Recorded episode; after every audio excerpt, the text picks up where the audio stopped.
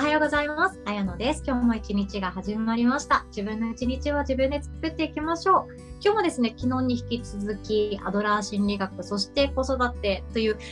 楽育マインドを持った子育てのサポートされているさとみんをお呼びしておりますので、さとみんどうぞよろしくお願いします。お願いします。昨日の話に引き続きなんかいろいろと私も聞きたいことはあるんですけどなんていうかその自立とか社会と調和して暮らす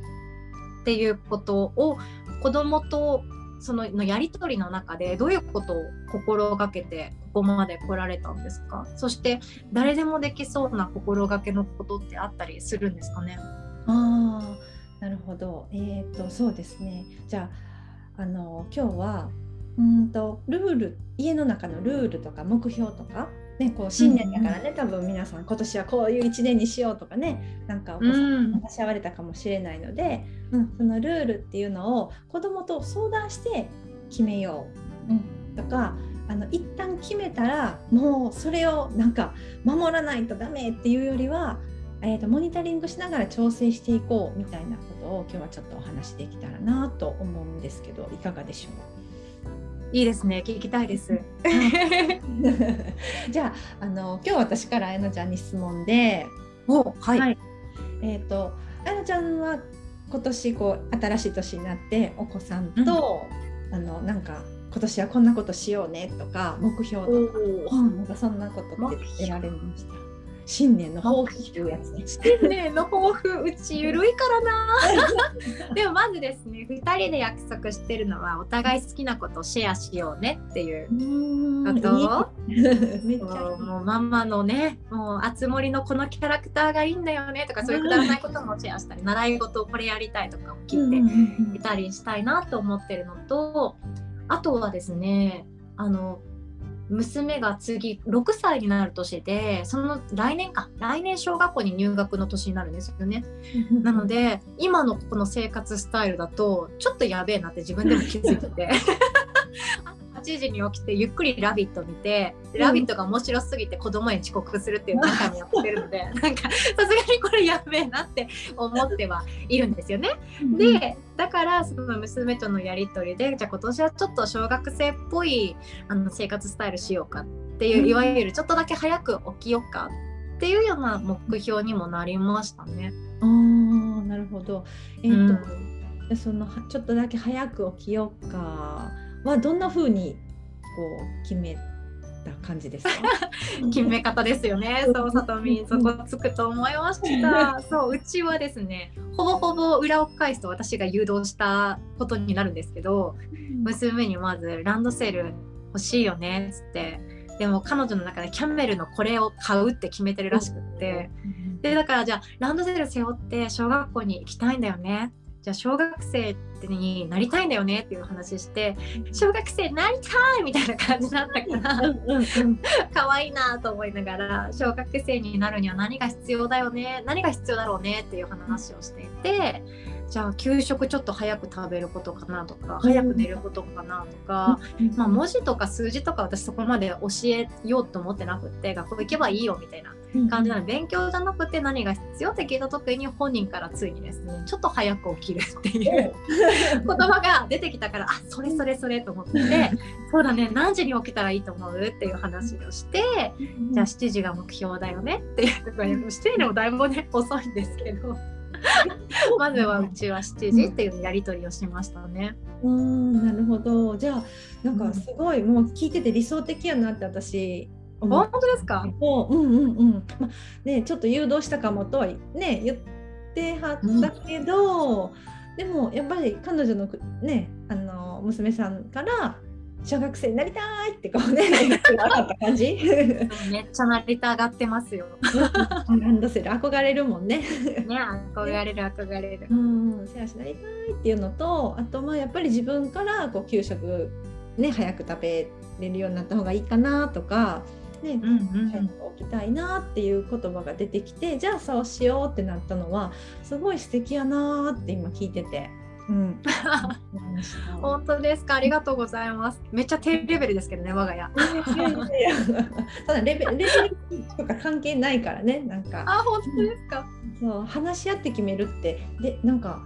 私が子供の頃はなんかそんなことなかったなと思ってなんか親からこうしなさいって言われたら、うん、子供はそれを守るもんだみたいに思ってなかった同じくですね。もう何があろうと9時には部屋に行きなさいみたいな。夜9時には寝なさいとか、うん、朝も6時半に起きてこうしなさいとか朝ごはん絶対全部食べなさいとかね、うん、結構厳しかったよね。厳しかったんですよ、うん、なのにこんな人間になったからなんか別にそんな意味なかったなって思いますよね ちゃんと自立したってことだよねそれはねきっとね。そうなのかな、うん、でも確かにそうですね。親の言うことが絶対って思ってたと思います子供の頃って。うん、そう。でもなんかそれを続けてると子供って自立するかって言われると、うん、まあなんか。しなさそうな気もしますよね。自分の人生を自分で決める今日ものね今日も自分で一日を作っていくことができるかどうかっていうと、うん、ちょっと違うような気がしてて、うん、うん、やっぱり自分でこうしたいって思うことを自分と約束して守っていく。うん、っていうのが私は自立じゃないかなと思ってるので人から言われたことをきちっと守る。それもなんか社会と調和するっていう上では大切なことでもあるけどなんかそれが全てではないな。特にお家の中のルールっていうのは、うん、ぱり社会と調和する部分もありつつ、うん、子供が自立するように、うん、なので、うん、やっぱりさてあやのちゃんのところみたいに話し合って決めていくっていうのがおすすめかなって、うん、ふうに思ってます。うん、だから例えばね学校から帰ってきたらまずなんかまあ手洗ってうがいして「はい宿題先しようね」とかって結構決まってるお家とかもあると思うんですけど、はい、うん、それ子供と話し合って子供も納得してそうしようって言ったかな？うん、とか。なるほど。終わってから友達と家に遊びに行ってよしとかいうのもやっぱ子供と話し合って納得して決まったルールかなっていうのはちょっと見直してもらいたいなと思ってて。うんうん、やっぱし子どもの能力を信頼して自立してほしいんであれば子どもの話を聞いて僕はこうこうこうしたいうん、私はこうしたい先に遊ん暗くなってななったらなんか早く帰ってこないといけないし遊ぶ時間が減るからなんか先に遊んで。うんで明るいうちに帰ってきてそれから宿題しても夕ご飯には間に合うからそうしたいとかって言って子供もきっとねなんか自分なりに考えを持ってると私は思ってるんですよね。うん、なるほどそれ大切ですねいいですね。うんでもしもそれをね信頼してもらってあじゃあそうしようって言ってもらえたら子供はきっと自分には決める能力がある。うん、で、うん、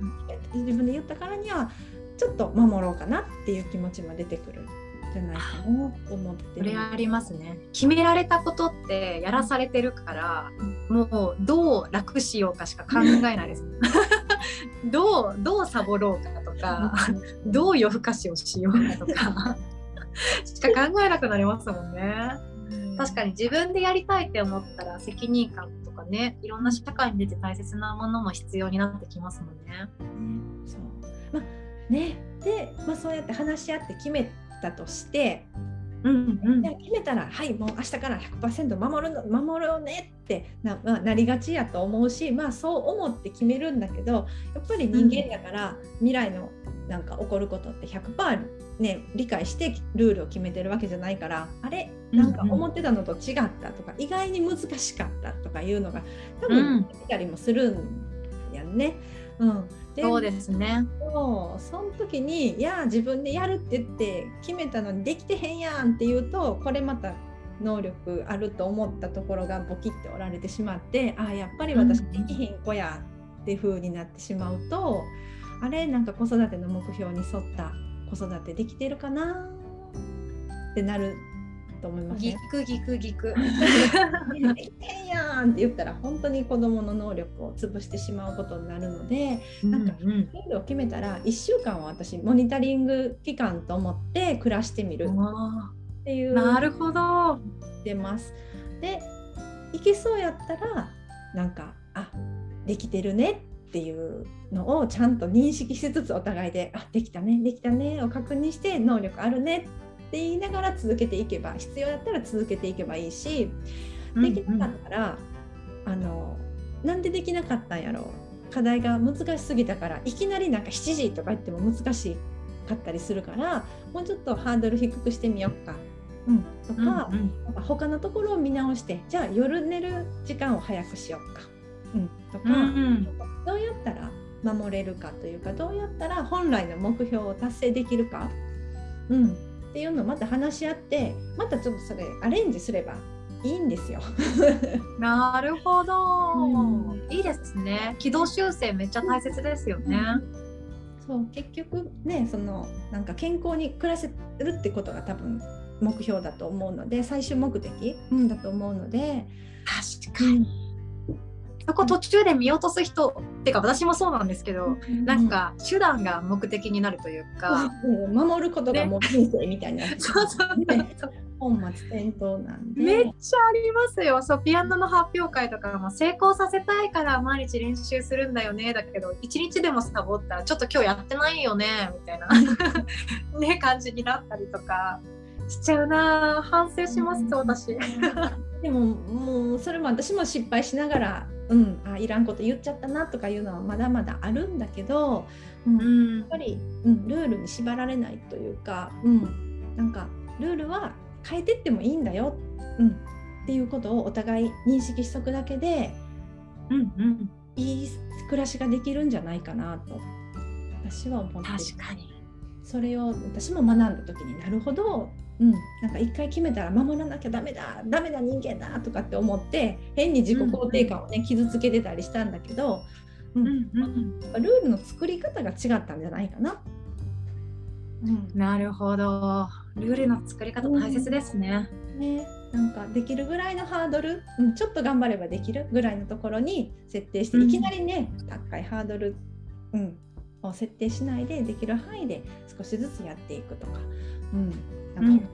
手を借りながらやるとか。いろいろアレンジしながら、うん、すればいいよってなるとちょっと気持ちが楽になるかな。